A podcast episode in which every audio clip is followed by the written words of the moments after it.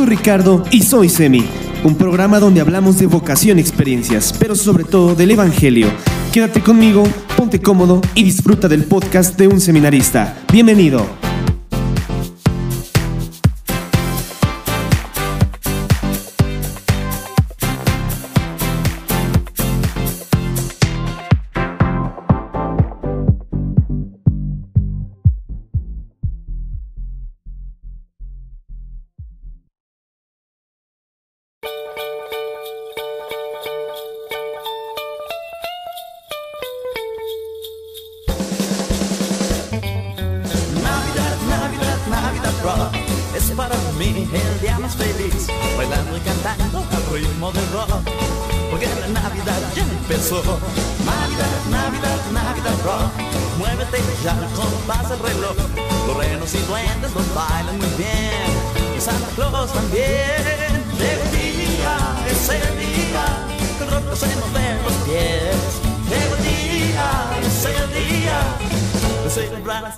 Hey, ¿qué tal amigos? Mucho gusto en saludarlos nuevamente. Aquí estamos iniciando nuestro episodio número 17 de nuestro podcast favorito. Yo soy Semi y aquí estoy con todos ustedes dándole la bienvenida. Aquí con un bonito tema de los Rebel Cats, esto que se llama Navidad Rock.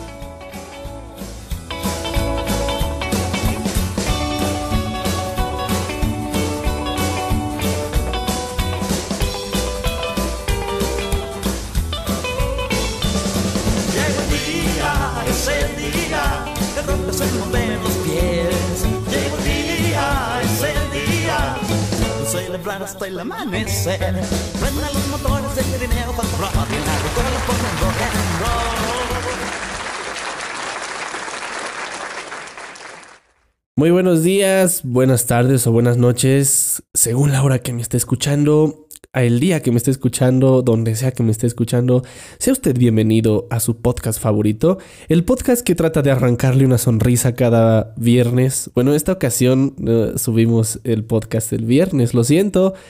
El podcast que le lleva eh, las experiencias de aquel que en carne propia está viviendo esta vocación y esta formación sacerdotal y sobre todo el podcast que también le lleva la palabra de Dios.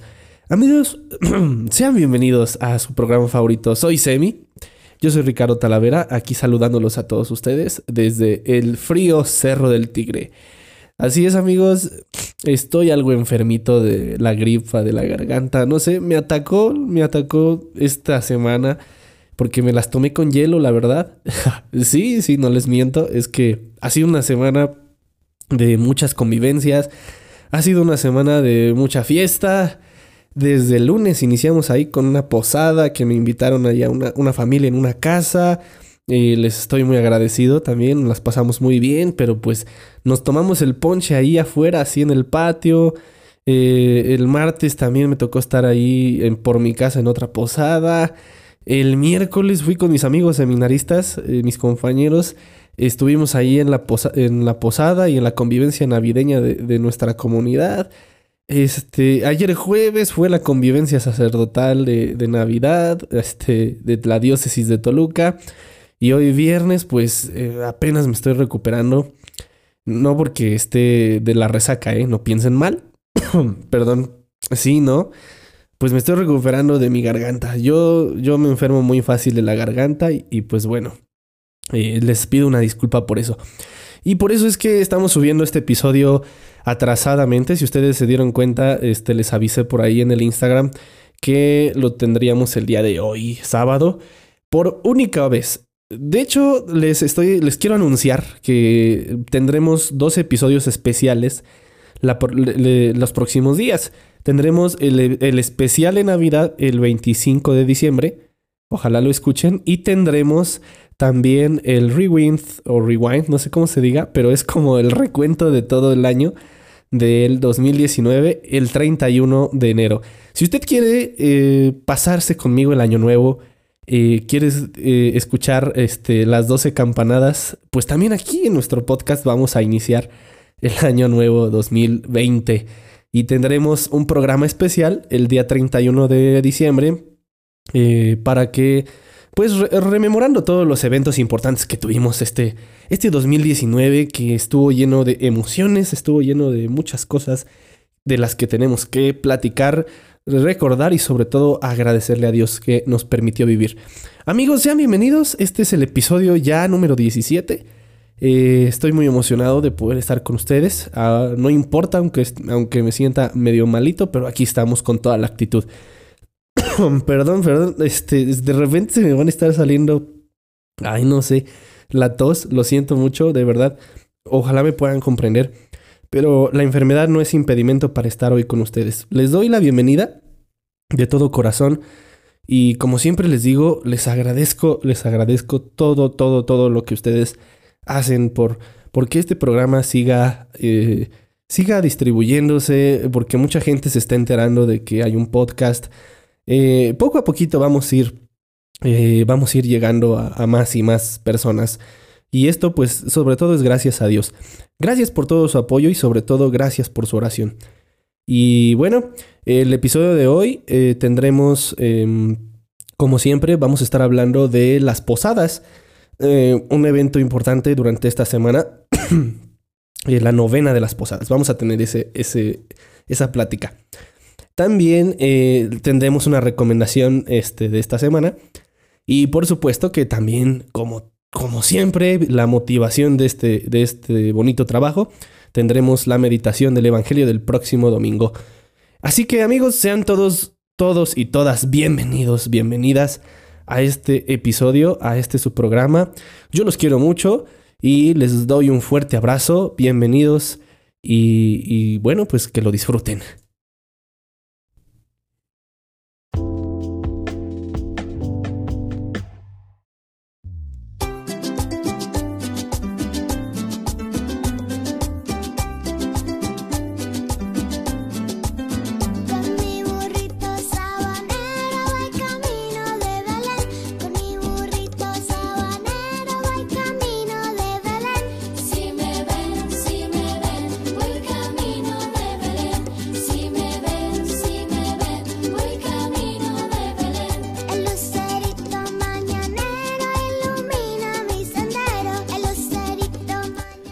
Así es, llegamos a la época de los villancicos, a la época de las posadas, a una época eh, demasiado emotivo, demasiado emotiva, demasiado emocional, eh, llena de luz, de color, de fiestas, sabores y sobre todo de, mucho crecimiento espiritual, pero también crecimiento para los lados, porque eh, muchos subimos de peso en esta temporada y pues es necesario eh, pues es necesario hacerlo, ¿no? Tampoco nos podemos negar a lo ya evidente.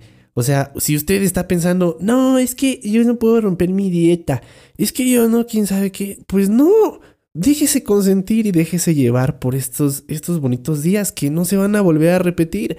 Los vamos a volver a repetir si Dios quiere, si Dios permite, hasta el próximo año. Tiene usted, ya, se ya está Lolita ya la apoderándose de mí. Tiene usted de aquí, este, tiene enero, febrero y todos los demás meses para ponerse a dieta, conseguir su beach body, irse a la playa y, bueno, pues ahorita déjese querer. Estamos en la bonita época de las posadas y pues sobre todo aquí en nuestro país, aquí en México, es, es, una, es una época tradicional en donde nos llenamos de, de mucho, de mucho colorido, mucho cariño.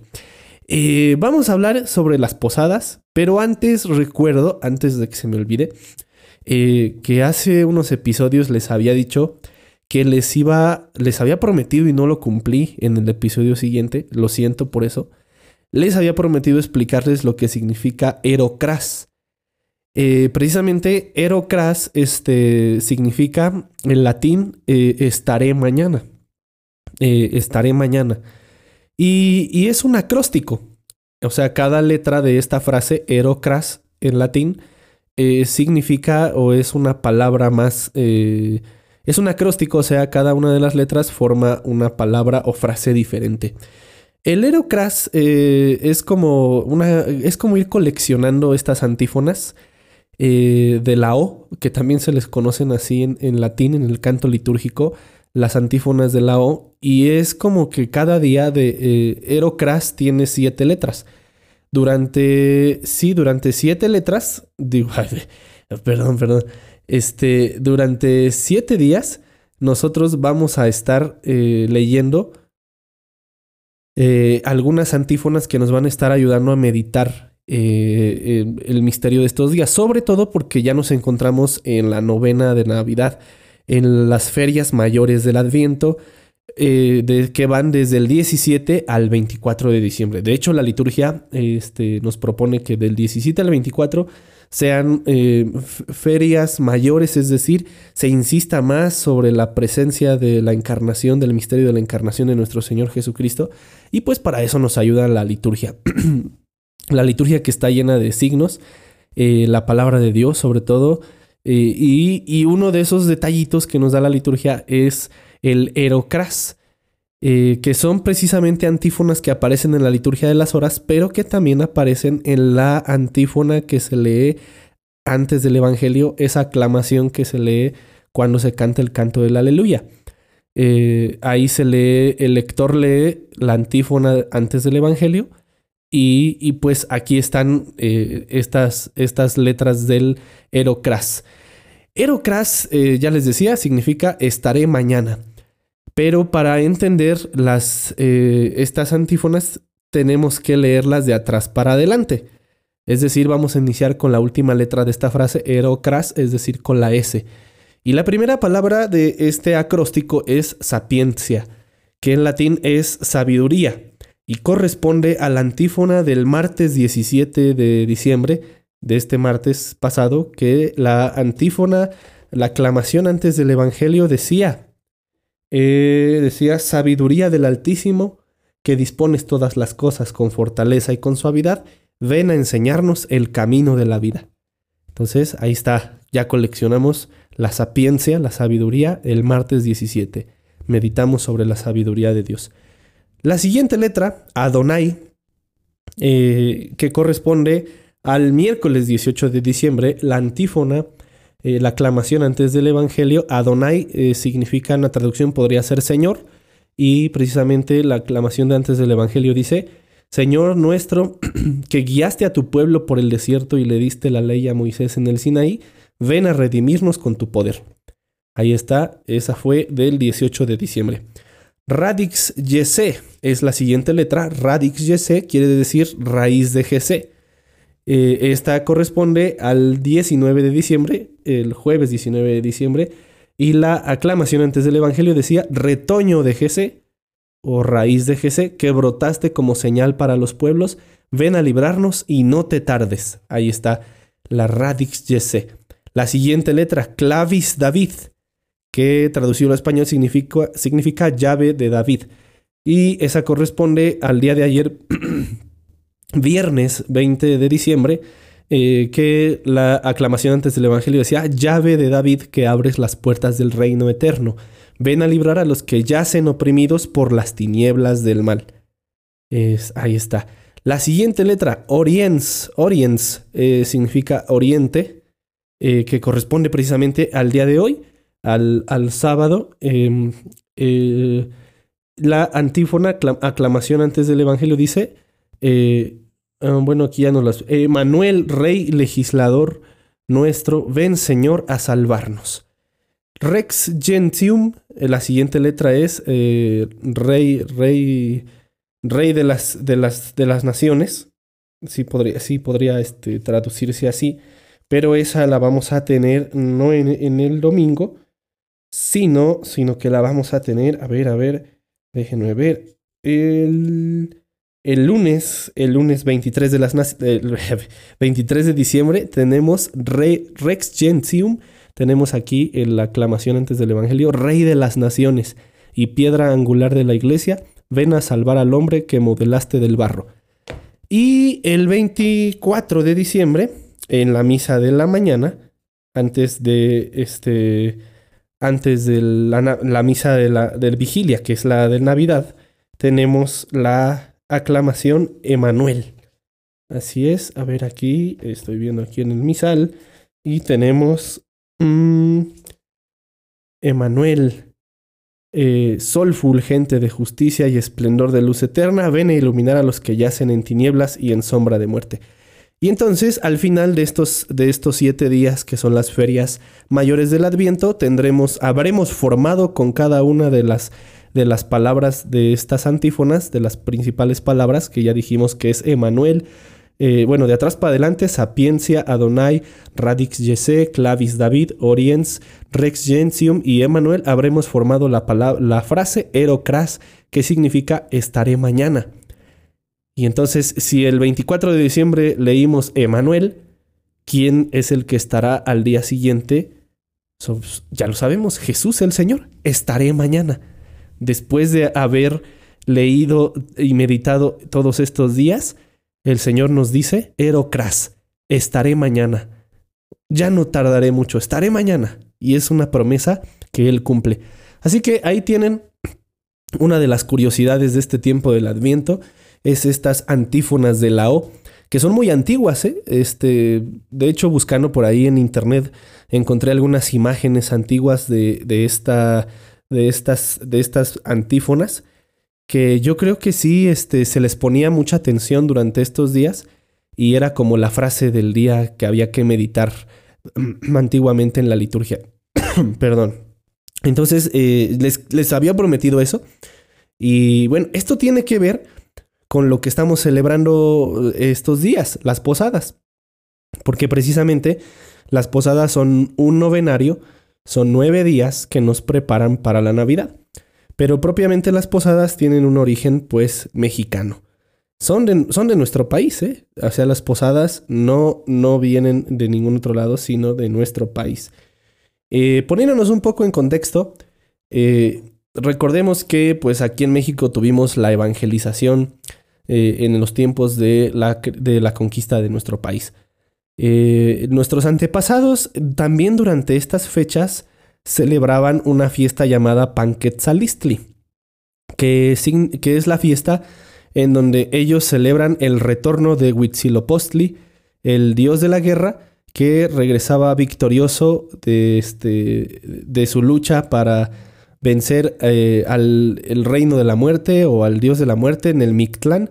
Él venía del Mictlán eh, triunfador y eso hacía que el siguiente año hubiera sol. Acuérdense que siempre los, los mexicas, nuestros antepasados aquí en México, fueron considerados los hijos del sol. Y, y, ellos tenían que ofrecer sacrificios casi todos los días para que el sol saliera al día siguiente. Ellos creían que cada noche, cada atardecer el sol tenía que librar una dura lucha, una batalla contra las tinieblas y entonces necesitaba de sangre para, para poder eh, luchar y para poder salir al día siguiente. De ahí la razón de los sacrificios humanos. Y entonces estas, estas fechas del Panquetzalistli eh, representan la lucha que también tiene este dios Huitzilopochtli que regresa del Mictlán, que vence en el Mictlán. Entonces ellos celebraban durante estas fechas, eh, también de estos días de diciembre, el Panquetzalistli. Entonces al ver esto, los conquistadores y sobre todo los evangelizadores, claro, los conquistadores pues eh, no reaccionaron tal vez de la mejor manera y luego luego dijeron, ah, este, eso es del diablo, eh, eso es este, satánico, etcétera, ¿no? Yo entiendo, era la cultura pero eh, otros evangelizadores trataron de hacer algo que en la evangelización nosotros llamamos una palabrita muy, muy curiosa que se, que se dice inculturación. La inculturación del Evangelio es precisamente como la encarnación de nuestro Señor Jesucristo. Es lo mismo. O sea, la palabra de Dios toma carne, toma la forma de ese pueblo y se muestra como el, ese pueblo lo puede entender se manifiesta con su lenguaje, se manifiesta con sus mismos signos, se manifiesta de una manera que eh, todos podamos entender respecto de cada cultura.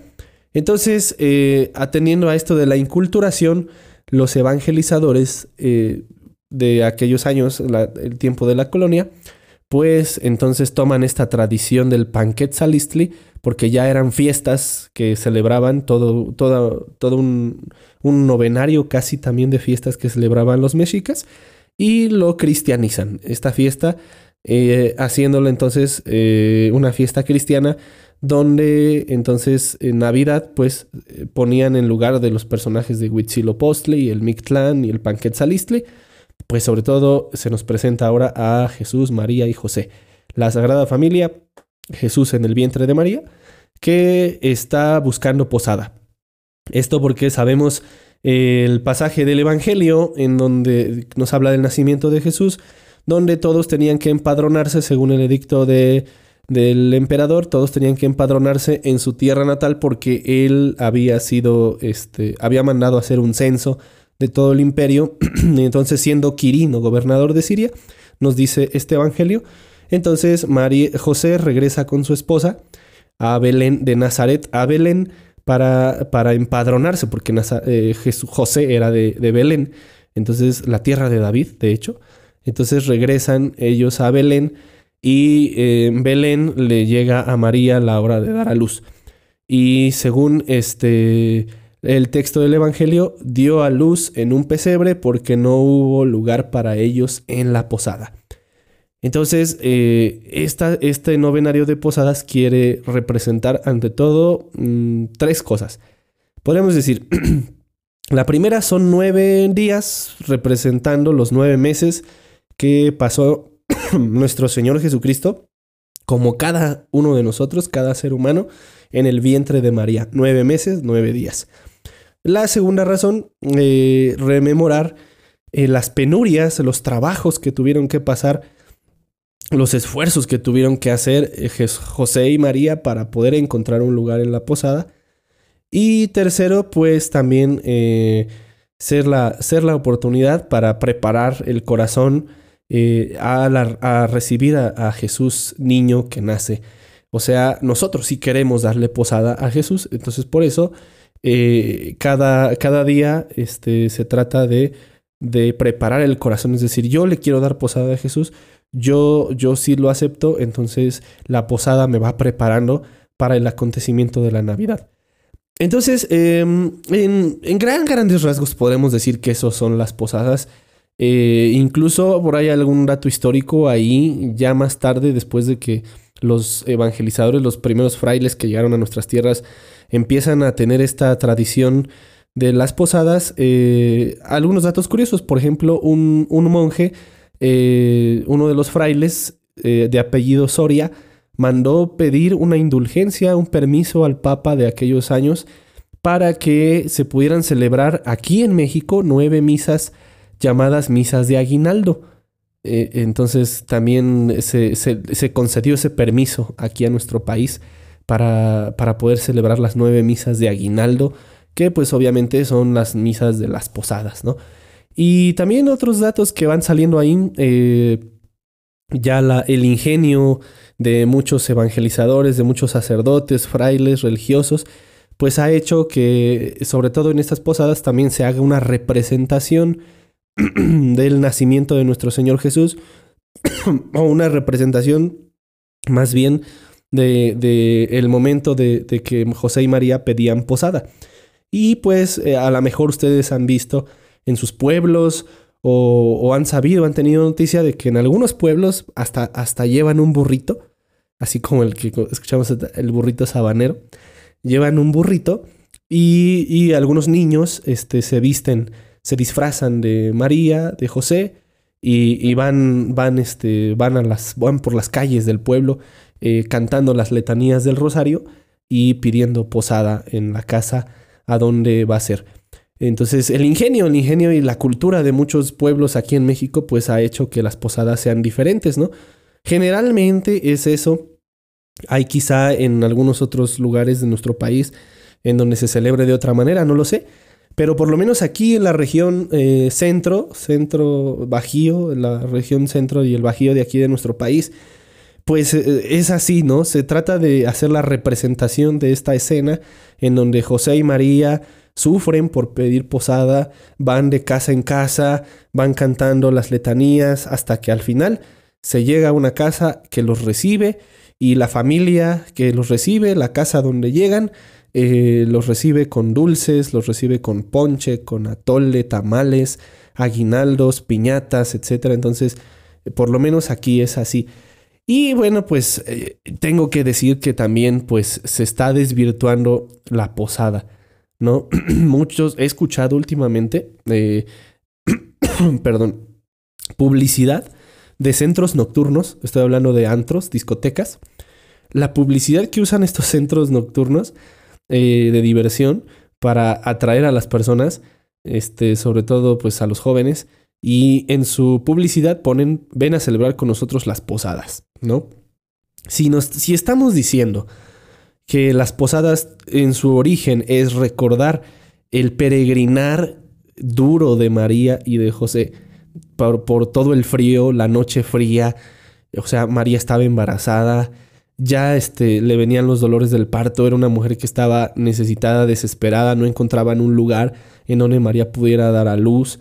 Eh, o sea, era de noche, nadie les abría. O sea, estamos recordando eso y estamos preparando el corazón para eso, para que, para decirle a Jesús, yo sí te doy posada. O sea, no entiendo por qué entonces una posada tiene que convertirse en, en una celebración, este, pues de, de excesos, ¿no? Eh, donde se, se, permite el exceso de alcohol, el exceso de, de todo, ¿no? Esto es triste, esto es triste, amigos, y ojalá que, que, que no sé, ojalá que, ojalá que podamos hacer algo. Saben, el, el, lunes que fui a esta posada que les comentaba, me llamó la atención eh, que también participaron algunos jóvenes. algunos jóvenes que son nietos, eh, familiares de esta familia. Pero me llamó la atención que ellos, pues, este, eh, estaban muy atentos ahí por repartirnos a los que fuimos a la posada que la velita, que después darnos el tamal, rezar con nosotros el rosario, cantar los villancicos. Y eso está muy bien, porque, porque esa es la tradición que debemos de transmitir a las siguientes generaciones, que una posada, a una posada se va a rezar. Y a una posada se va a meditar este misterio que ya dijimos. Y a una posada, sobre todo, pues también al final, después de haber rezado, después de haber orado, después de haber meditado esto, la alegría nos lleva pues a festejar, a, este, a comer, a, así echarnos nuestro ponche y a quebrar las piñatas y, disfrutar un rato de la convivencia, pero jamás pues tampoco es para excederse, ¿no? Entonces sí es importante que nosotros pues vayamos promoviendo esta bonita tradición de las posadas, esta novena de Navidad que nos prepara para el nacimiento de nuestro Señor Jesús. Entonces es peligroso entonces pensar que las posadas son pues eh, una época, nueve días para echar, eh, este, para echar relajo, para hacer de todo, para excederse, para alcoholizarse, para todo esas, ese tipo de cosas. Pues no, no, no, no son para eso las posadas, lo siento, y no pueden llamarle posada a ese, a, esos, a ese tipo de eventos. Se le puede llamar, como siempre, ¿no? Una una fiesta, una celebración navideña, ni siquiera una celebración navideña. No podría llamársele posada eso, lo siento. Entonces, amigos, aquí les, les quería yo platicar de, de, esto, de las posadas, porque pues estamos, estamos en esto, ¿no? De las posadas. Seguramente ustedes al rato irán a una posada o durante estos días ya fueron a una posada. Ojalá que, este, que sigamos promoviendo eh, lo que es bueno, lo que es, lo, lo que es deseable de estas fechas de posadas, de esta novena. Ya les dije sobre todo qué es lo que meditamos. Y el ingenio, perdón amigos, ay, me duele mucho mi garganta. El ingenio pues ya depende de cada uno de nosotros. La manera en que queramos evangelizar, la manera en que queramos dar a conocer este misterio a nuestros vecinos, a nuestra familia sobre todo. Eso ya depende de nosotros. Si quieres eh, conseguir a que los primitos, los sobrinos, tus sobrinos, tus hijos se disfracen de María de José, pues qué bueno. O puedes conseguir también el famoso misterio, que es una imagen de un burrito con María y José, etc. Eso ya depende de cada uno de ustedes, de cada uno de nosotros. Yo por lo mientras seguiré disfrutando de las posadas aquí, aquí en nuestro Cerro del Tigre, que a todos lados me han invitado y pues siempre les quedo mal porque voy a una. Y, bueno, pues este, yo les quería platicar de esto. Ojalá amigos que, que bueno, pues tengamos, tengamos en cuenta esto. y que disfrutemos también de este tiempo de las posadas. Como les decía hace rato, déjense llevar, déjense consentir. Es la época, es la fecha, no podemos echarnos para atrás. Ya vendrán este, los próximos meses para ponernos a dieta y para ponernos a hacer ejercicio. Y bueno, y también esto que les quería comentar del Aerocrash, creo que es muy interesante. Ojalá ustedes lo puedan investigar también como yo. Sobre todo porque estas antífonas vienen en el misal del mes, pero también vienen en la liturgia de las horas. Amigos, vamos a la siguiente sección.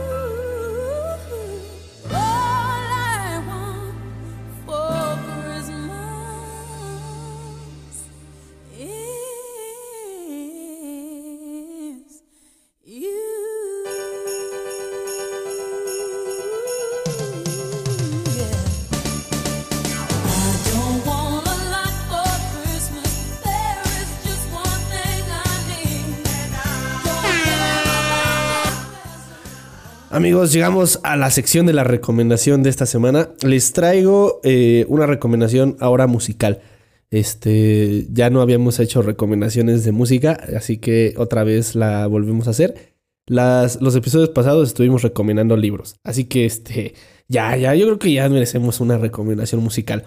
¿Saben qué? Estaba pensando que estos días, eh, eh, bueno, yo, yo por lo menos he escuchado ya muchísimas, cientos, miles de veces, podría decirlo así, eh, los mismos villancicos de cada año.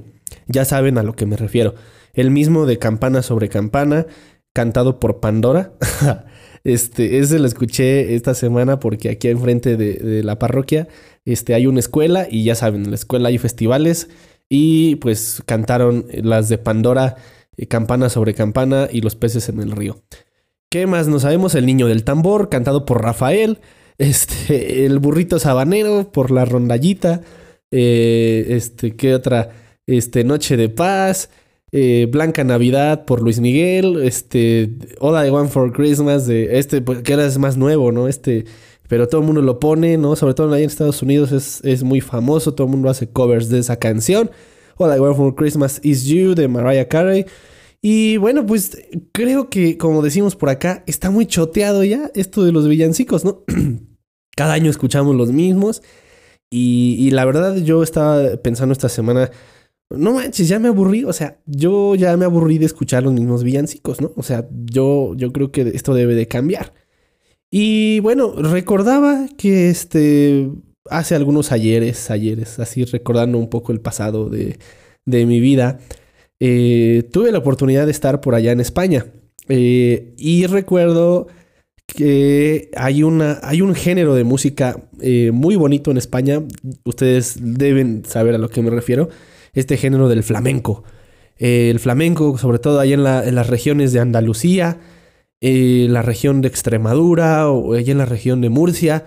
Em, Es un género donde el, el que canta se le llama cantaor. El, perdón, el que baila, bailaor, porque allá este, el español este, tiene también sus modismos. Y, y bueno, fíjense que eh, yo había escuchado pues este género de música, ya me gusta mucho el flamenco, pero pues eh, se me ocurrió pensar, ¿habrá villancicos en flamenco? Porque alguna vez escuché uno estando por allá.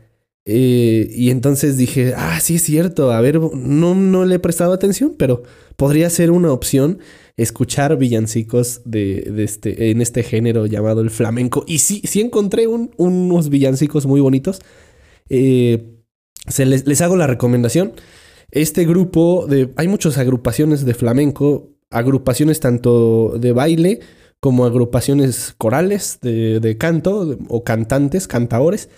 Pero les traigo eh, la, recomendación de un grupo de flamenco llamado Soniquete. Este grupo llamado Soniquete tiene algunos villancicos eh, flamencos. Lo pueden ustedes eh, buscar en YouTube, así, Soniquete, como suena. Lo buscan en YouTube y van a encontrar algunos villancicos bonitos, hermosos. Tienen una letra muy original. Yo creo que no son nuevos. También yo creo que ellos han de estar así como los españoles han de decir, bueno, bueno, bueno, bueno, macho, porque ahora que escuchamos, ¿eh? que ahora que, ahora que vemos, que pues que siempre es lo mismo, ¿no?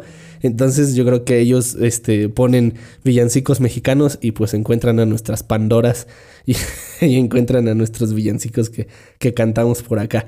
Pero bueno, yo les traigo aquí la recomendación. Ustedes ya les dije, lo buscan Soniquete, villancicos de Navidad.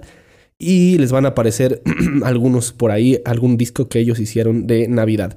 Eh, les voy a dejar aquí un villancico este, dedicado a San José. Eh, les puedo poner una parte, ya saben, no puedo poner todo por cuestiones de copyright. Pero aquí se los dejo. Ojalá que lo disfruten.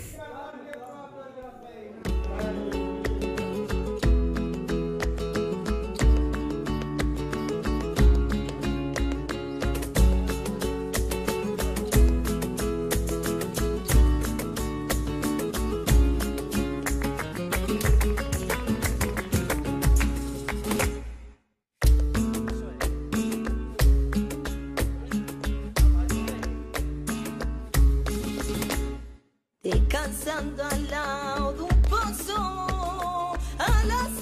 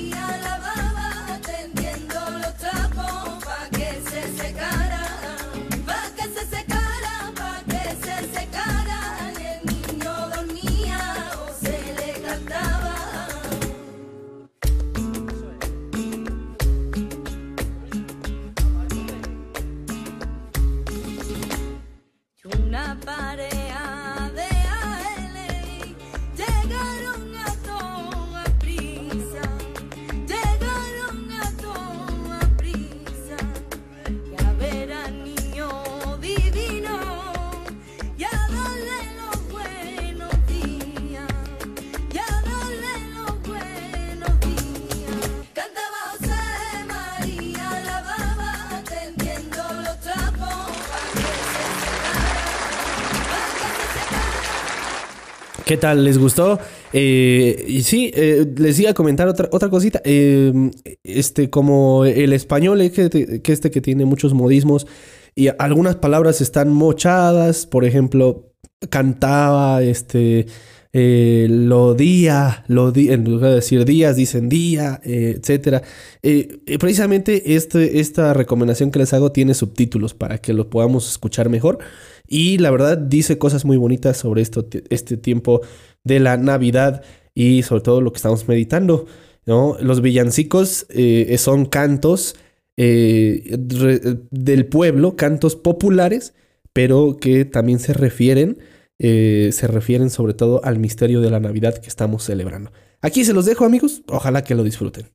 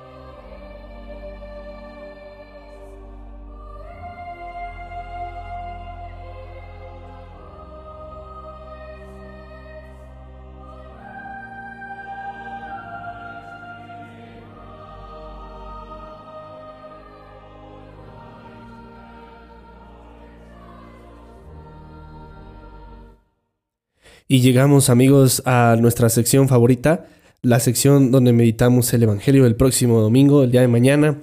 Eh, ya cuarto domingo del Adviento, terminamos casi ya este tiempo del Adviento, se nos fue como agua, se nos fue muy rápido la verdad y creo que, eh, bueno, por lo menos eh, fíjense que eh, yo le doy muchas gracias a Dios porque a través de este medio del podcast, eh, cada episodio que hemos meditado el Evangelio durante estos últimos cuatro domingos, cuatro semanas, perdón, a mí me ha ayudado mucho a vivir como que el espíritu de cada semana, ¿no? Ya de- la primera semana a estar vigilantes, expectantes, porque no sabemos a qué hora va a venir el Señor, en, en referencia al último día, el día de la parucía, el día del Señor, estar siempre vigilantes, eh, este, en constante espera, con esperanza. es- eh, eh, Entonces, esa es la primera semana. La segunda semana, el personaje de Juan el Bautista, ¿no? Eh, como nos decía, conviértanse. O sea, no pueden celebrar Navidad así. Y tampoco puedes esperar al Señor así. Tienes que convertirte, cambiar la mentalidad. El- eh, Juan el Bautista nos invitaba a la conversión.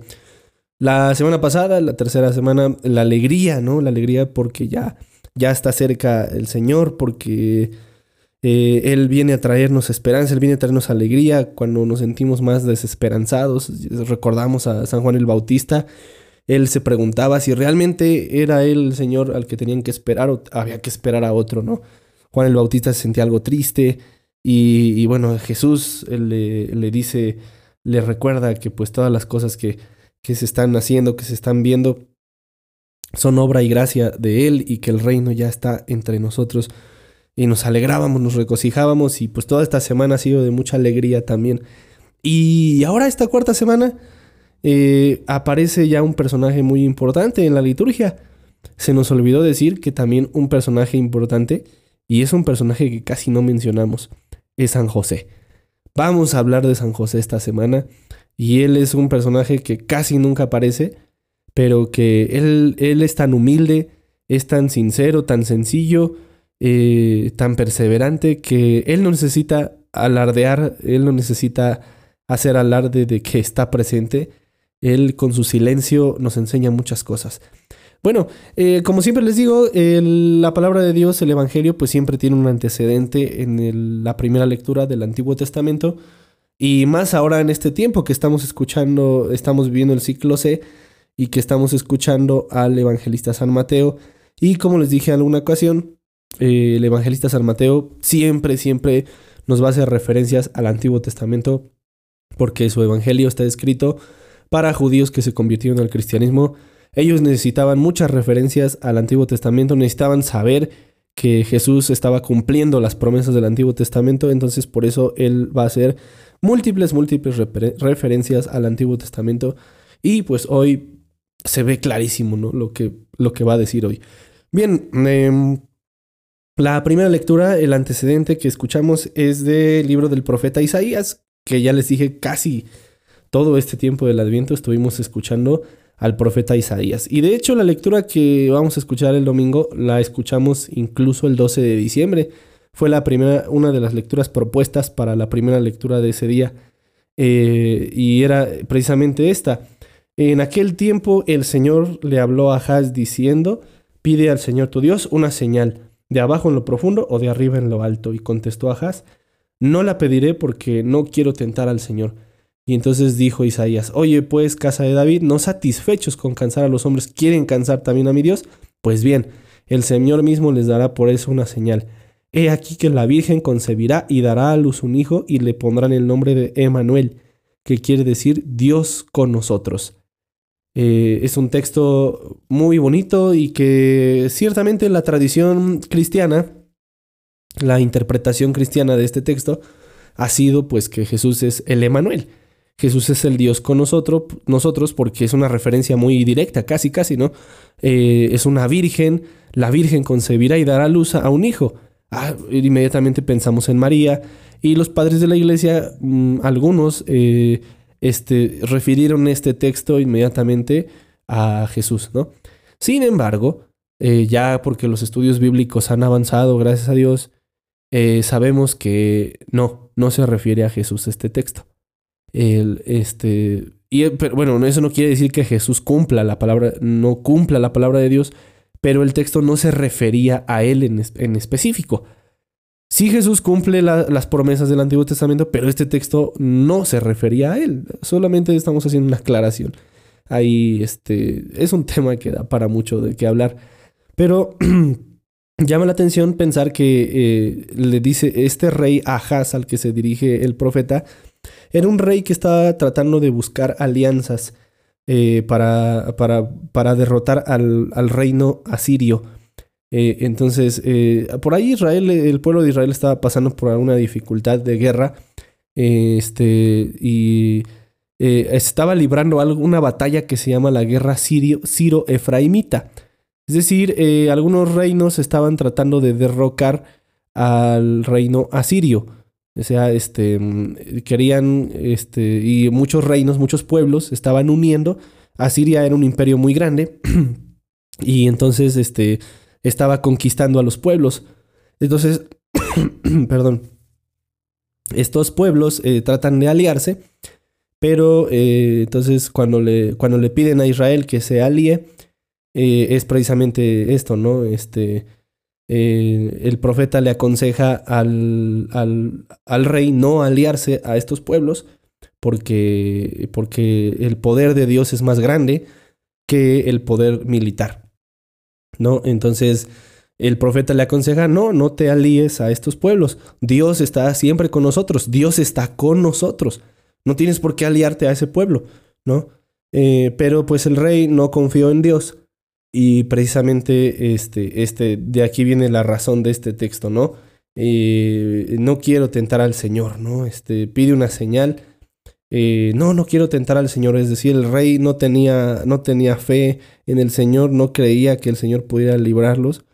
Y entonces eh, el Señor eh, da esta promesa, se levanta este, aquí que la Virgen concebirá y dará a luz un hijo, al que llamarán por nombre Emanuel.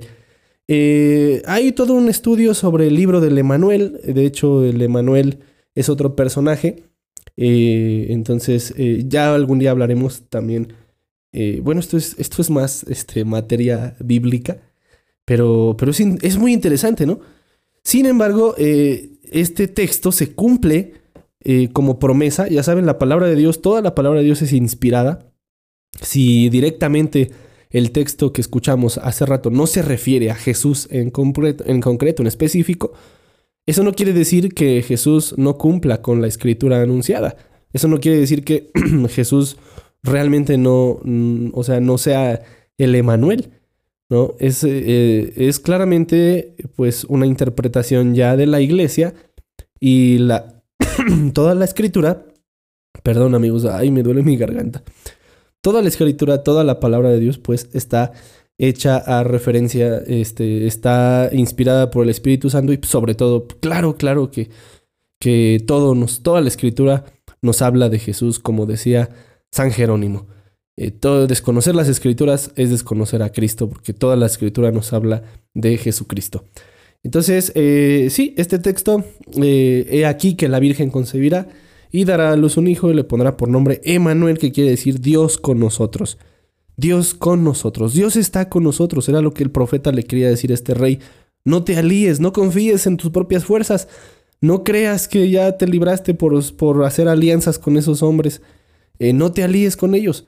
Este, el Señor está con nosotros. Dios está con nosotros y nos va a ayudar. Pero bueno, este rey no creyó y al final hizo alguna alianza militar y las cosas salieron mal. Y bueno, demás historia que podemos contar. Y concretamente, bueno, pues ahora el Evangelio que escuchamos de, de San Mateo eh, nos dice, Cristo vino al mundo de la siguiente manera. Estando María, su madre, desposada con José, es desposada quiere decir ya comprometida con José, pero ambos vivían eh, cada quien en su casa, no vivían juntos, pero ya estaban comprometidos, o sea, ya se iban a casar, era un hecho. Y antes de que vivieran juntos, ahí está la aclaración, sucedió que ella, por obra del Espíritu Santo, estaba esperando un hijo. Ya conocemos este pasaje. La anunciación, el ángel Gabriel le dice, el Espíritu Santo te cubrirá con su sombra porque de manera que el hijo que nacerá de ti será llamado hijo del Altísimo. José, su esposo, que era un hombre justo, aquí está, eh, ya decíamos, ¿no? De José no sabemos mucho, los evangelios no nos dicen mucho, es más, eh, es casi los primeros capítulos de Mateo, como los primeros de Lucas, los que nos hablan de José, y después José desaparece de escena. Pero aquí nos dice algo de él. Era un hombre justo. Y fíjense que la justicia, o decir hombre justo, eh, para los israelitas, para los judíos, es decir un hombre santo.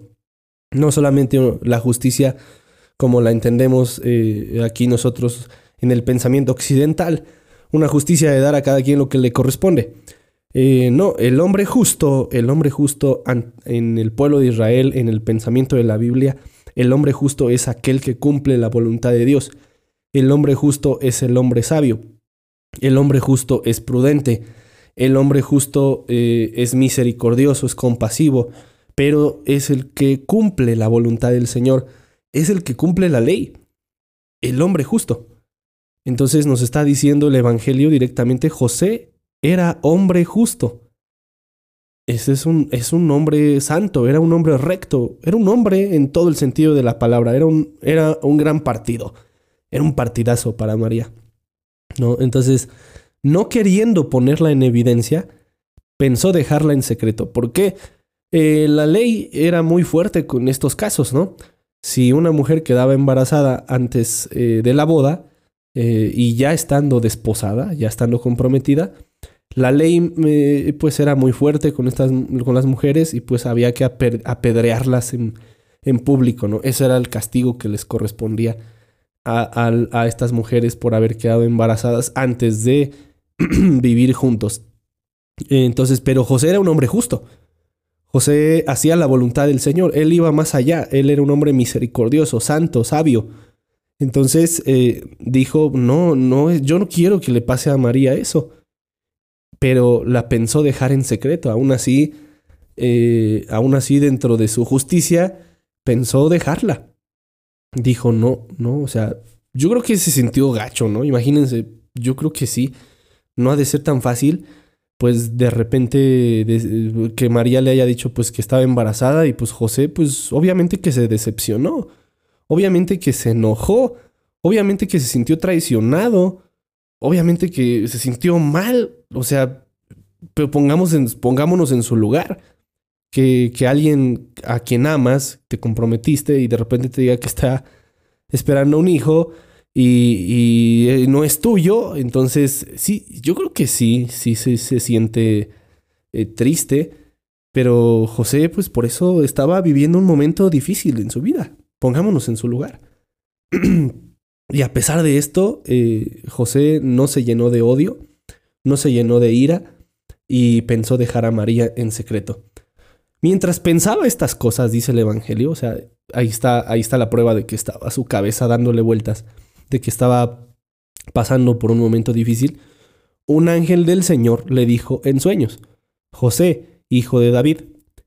Es importante esto, hijo de David, porque ya dijimos, David es antecedente, antepasado directo del, del Señor, y ya sabemos, el Mesías tenía que venir de la descendencia de David. Ahí está, José, hijo de David, no dudes en recibir en tu casa a María, tu esposa. Fíjense el ángel lo que le dice, tu esposa porque ella ha concebido por obra del Espíritu Santo. Dará a luz un hijo y tú le pondrás el nombre de Jesús porque él salvará a su pueblo de sus pecados. Interesante esto, ¿eh? Interesante. Aquí se confirma la paternidad de José. O sea, porque, eh, pues a lo mejor José, yo creo que preguntado, bueno, pero pues ese niño no es mío, ¿no? ¿Cómo estás diciendo que, que fue concebido por el Espíritu Santo? Sí, claro. ¿no? Y yo soy el Chapulín Colorado, ¿ah? este, no sé, yo creo que fue difícil para José, pero aquí está, o sea, el ángel es muy, muy claro, el ángel del Señor, y le dice, dará a luz un hijo, ella concibió por obra del Espíritu Santo, dará a luz un hijo y tú le pondrás por nombre José. Eh, Aquí está lo interesante, tú le pondrás por nombre. Eh, Recuerden ustedes eh, otro, otro dato, otra referencia de la cultura judía.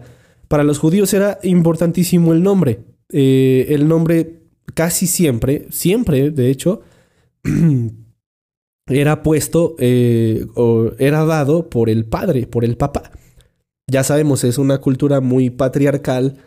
Eh, casi las mujeres no, no tenían voz ni voto.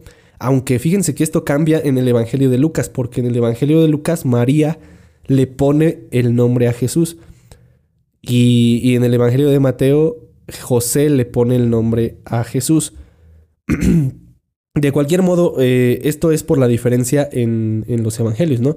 Lucas está dirigido a un pueblo este, pagano, griego, al que no importaba esta costumbre de poner el nombre, quien sea podía poner el nombre.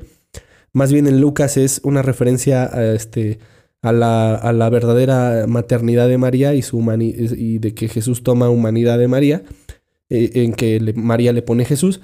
Pero para Mateo sí es importante esto, porque ya dijimos, para los judíos eh, conversos al cristianismo, pues ellos necesitaban eh, muchas, muchas referencias para creer.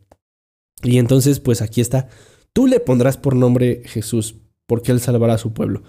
Entonces, eh, tú le pondrás el nombre, es, tú serás su padre. Tú le vas a poner el nombre, tú vas a ser su papá. Tú eres su papá. Eh, este, no dudes en recibir a tu casa porque tú eres su papá. Eh, es la voluntad de Dios que así sea. Que tú le pongas el nombre a Jesús. Es tu hijo. Eso yo creo que a José este, le, le, le movió, lo dejó en shock. Yo creo que fue algo, fue algo muy, muy chocante. Fue, o sea, e- en esto se confirma entonces que José realmente eh, tiene paternidad sobre Jesús. Que José, que incluso históricamente se confirma la existencia de Jesús, la existencia histórica, porque el nombre es dado por el papá y seguramente que en, los registros eh, de, los, de los nacimientos de los judíos, seguramente que se dijo, pues Jesús es hijo de José. Incluso otro, otro dato interesante, ¿no? En, algún otro pasaje de, de este, de, de este Evangelio de San, Mar- de San Mateo, perdón, se va a decir, eh, eh, cuando Jesús va a su pueblo a predicar el Evangelio, todo el mundo va a decir, oigan, ¿no es este el hijo del carpintero? Jesús, el hijo de José. Ahí está. No dicen directamente el hijo de María. Dicen el hijo de José. O sea que lo conocían, sus, sus parientes, su pueblo lo conocía, porque José es su papá. Entonces ahí es un dato importantísimo. Realmente José es el padre de Jesús. Dios le está pidiendo a José, sé su papá, edúcalo, críalo, es tu hijo. No te eches para atrás. Sé un hombre. Este, y además de que eres un hombre justo, tienes que ser un hombre de verdad. Acepta a María, es tu esposa y él es tu hijo. Eh, José no dudó ni un segundo, quizás eh, se quedó en shock, pero dice, tú le pondrás por nombre el nombre de Jesús. Eh, después dice el Evangelio, todo esto sucedió para que se cumpliera lo que había dicho el Señor por boca del profeta Isaías, otra referencia al Antiguo Testamento. He aquí que la Virgen concebirá y dará a luz un hijo, a quien pondrán el nombre de Manuel, que quiere decir Dios con nosotros. Referencia directísima al libro, a la primera lectura que escuchamos hoy. Ya dijimos por qué. Cuando José despertó de aquel sueño, hizo lo que el Señor le había mandado al ángel del Señor y recibió a su esposa. Se casaron. No nos dice más este el evangelio, pero seguro que, que se casaron, ¿no? Seguro que, que tuvo que haber una boda. No sabemos, eso ya no, los, no nos lo dicen los evangelios.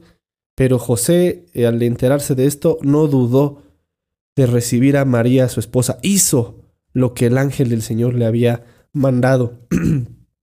Se despertó y lo hizo. Es más, vamos a, vamos a volver a leerlo, porque tenemos que prestar atención en cada detalle, en cada palabra.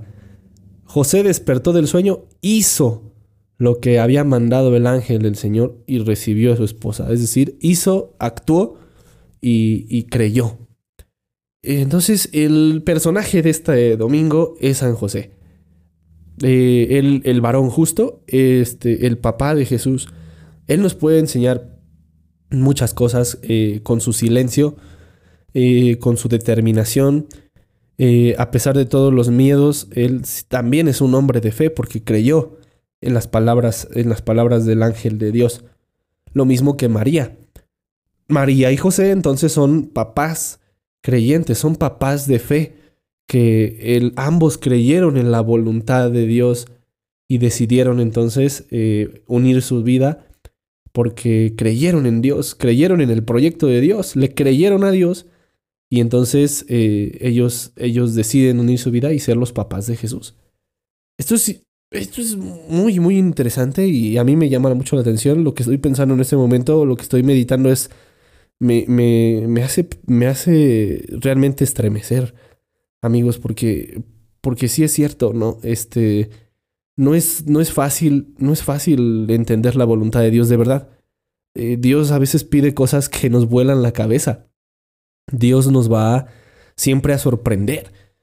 No esperemos de Dios, este, no lo demos nada por sentado, es decir, no demos nada por hecho, no demos nada por supuesto. Con Dios siempre Él va a tener alguna, alguna, este, alguna propuesta innovadora diferente que nos va a mover de nuestra zona de confort. Y alguno quizá puede decir, ah, entonces, es que mala es Dios, ¿no? Este, o sea, eh, él nada más anda viendo por dónde, por dónde, por dónde llegar, ¿no? Él nada más anda viendo por dónde fregar, por dónde hacerme la vida difícil. Entonces no es Dios porque, bueno, algunos podrían pensar así, pero no es cierto. Este, no, o sea, la voluntad de Dios es, sus pensamientos no son nuestros pensamientos. Él no piensa como nosotros. Nosotros podríamos, pensamos de una manera lógica, Él no. Y la lógica de Dios es totalmente rebasa nuestras expectativas y nos, nos trae estas sorpresas, ¿no? José, vas a ser el, el hijo de, el hijo que espera tu esposa desde el Espíritu Santo. Dios, este, no sé, eh, es difícil, difícil de creer, como dirían por ahí. Pero José tuvo fe, porque era un hombre justo. Y yo creo que eh, José es una persona implacable en su fe, que siempre confió en Dios. Y su ejemplo tiene mucho que enseñarnos este día. Ya próximos a celebrar la Navidad, eh, podríamos nosotros pensar eh, ¿qué, qué es la, cuál es la voluntad de Dios para mi vida ahora que nace Jesús. Eh, ¿qué, qué- ¿Cuál es su voluntad? ¿Cuál es la voluntad del Señor ahora que Jesús nace en mi vida? ¿Qué quiere de mí? Dios. ¿Acaso no, no podría decir, decirme lo mismo Dios como se lo dijo a José? No dudes en recibir a, a María, no dudes en recibir a mi Hijo Jesús. Él te traerá la salvación, Él te va a pedir ser mejor, Él te va a, a- a mostrar una perspectiva diferente de vida, Él te va a perdonar, Él te va a salvar. No dudes en recibirlo. Eh, a lo mejor esa podría ser, podría ser lo que nos esté diciendo y a lo mejor hay alguien que pueda decir, no, ¿para qué? No, no, este, ahorita no, gracias, joven, ¿no? Este, alguien podría decir, no, este, no, ahorita no quiero nada que ver con Dios. Ahorita no quiero regresar con Él. Ahorita estoy bien así. Mi vida está bien así. Pero Dios, Dios habla. Dios dice, no dudes en recibir a Jesús, a mi Hijo. Él, Él te salvará, Él te perdonará. Pero también una vez que nos perdona, una vez que tiene misericordia de nosotros, eh, ahí es donde viene después lo chido, porque una vez que nos ha perdonado, nos propone un camino nuevo, un camino diferente, que al principio pues sí está inexplicable, no sabemos qué onda, pero, pero sabemos que sabemos quién es el que lleva las riendas y es Dios. Y saben amigos, yo creo que también así es el camino de la vocación. Por experiencia propia les comparto que eh, muchas veces uno no entiende, muchas veces no he entendido qué es lo que Dios quiere. Muchas veces creo, eh, creo saber yo lo que Dios pide. Muchas veces me engaño a mí mismo creyendo hacer lo que Dios me está pidiendo, ¿no? Y resulta que no era eso lo que Dios pedía, pedía otras cosas. Eh, no era eso, yo me estaba fijando en un aspecto de mi vida y Dios me estaba pidiendo otra cosa totalmente diferente. Dios me estaba moviendo de mi zona de confort y cuando te mueve de esa zona de confort es cuando es cuando está la voluntad de Dios ahí. Como había dicho en algún otro episodio, no recuerdo si se los dije, pero otra vez lo digo. Dios siempre nos va a pedir cosas que nos muevan, que nos estremezcan, que nos sacudan y que nos, nos reten de una manera especial. yo, yo les había dicho eh, por experiencia propia que Dios, las cosas que nos cuestan trabajo, las cosas que piden de nosotros un esfuerzo extra, las cosas que requieren de nosotros sacrificio, que requieren renuncia, eh, las cosas que, que exigen eh, esfuerzo, eh, que exigen trabajo, que exigen dedicación, todo eso, eso yo creo que es voluntad de Dios. Esas cosas que no nos agradan al principio, esas cosas que nos parecen absurdas al principio, esas cosas que nos parecen ilógicas, esas cosas que nos parecen mm, imposibles, esa es la voluntad de Dios. Ciento por ciento seguro que esa es la voluntad de Dios. Yo lo he experimentado. Dios nos acude y no nos gusta que no nos va a gustar cuando nos acude, no nos va a gustar lo que va a decir, pero se los aseguro que eso es lo que Él quiere. Amigos, pues ahí les dejo esta meditación humildemente eh, que, que, este, que pues hemos estado haciendo del Evangelio. Eh, yo estaba pensando esto estos días, ahora que estoy, que estaba un poquito enfermo, pues eh, pues sí, como que uno medita un poquito más porque pues como no puedo salir y así, eh, me quedo más aquí en cama o en la casa y, y, pues, pues sí, uno de repente llegan pensamientos así y, y, pues hoy, hoy quería compartirles este. Amigos, aquí, hasta aquí dejamos nuestro programa del día de hoy. Eh, les agradezco, como siempre, todo el tiempo que, que se toman para escuchar eh, este, estos episodios. Ojalá lo, lo puedan escuchar completo. Este, algunos a lo mejor escuchan 5 minutos, 10, pero bueno, podrían escuchar 5 minutos el lunes, 5 el martes, en la mañana, en la noche. No sé, ustedes sabrán cómo, pero ojalá que eh, siempre, siempre lo escuchen. Yo les agradezco realmente. gra- Gracias, gracias, gracias. Yo no tengo con qué, con qué pagar todo esto que el Señor este, ha hecho en mí a través de ustedes. Eh, esto, esta, esto del podcast para mí también ha sido una experiencia muy, muy bonita de reflexión, de, crecimiento personal. Eh, les quiero compartir que pues eh, todo esto pues ha generado muchos, muchos resultados positivos en mi vida, también en mi proceso vocacional. Amigos, pues hasta aquí la dejamos. Eh, una disculpa porque este episodio, ya les dije, lo subimos en sábado. Eh, les prometo que es la única vez que va a pasar. Eh, porque pues sí, este, teníamos aquí esta situación de un poquito de la salud. Pero bueno, la salud es primero. Y me encontraba peor los días pasados. No podía ni hablar. Pero este, ahora ya, ya puedo. Y aquí estoy con ustedes. Les recuerdo, tendremos los episodios especiales. Eh, próximos, las próximas semanas no habrá episodios los viernes porque ya dijimos el especial de Navidad será el día 25, ese día es miércoles y el especial de Año Nuevo será el 31 y ese día es martes. Por esta ocasión, estos, estas fechas eh, este, que se nos vienen, tendremos episodio en, mar, este, en miércoles y en martes. Después ya retomaremos nuestro ritmo habitual si Dios nos permite vida, si Dios nos permite salud y si Dios nos permite seguir estando juntos.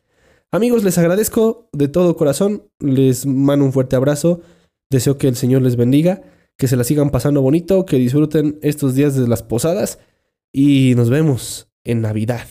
Ya viene, ya está aquí, ya viene la Navidad.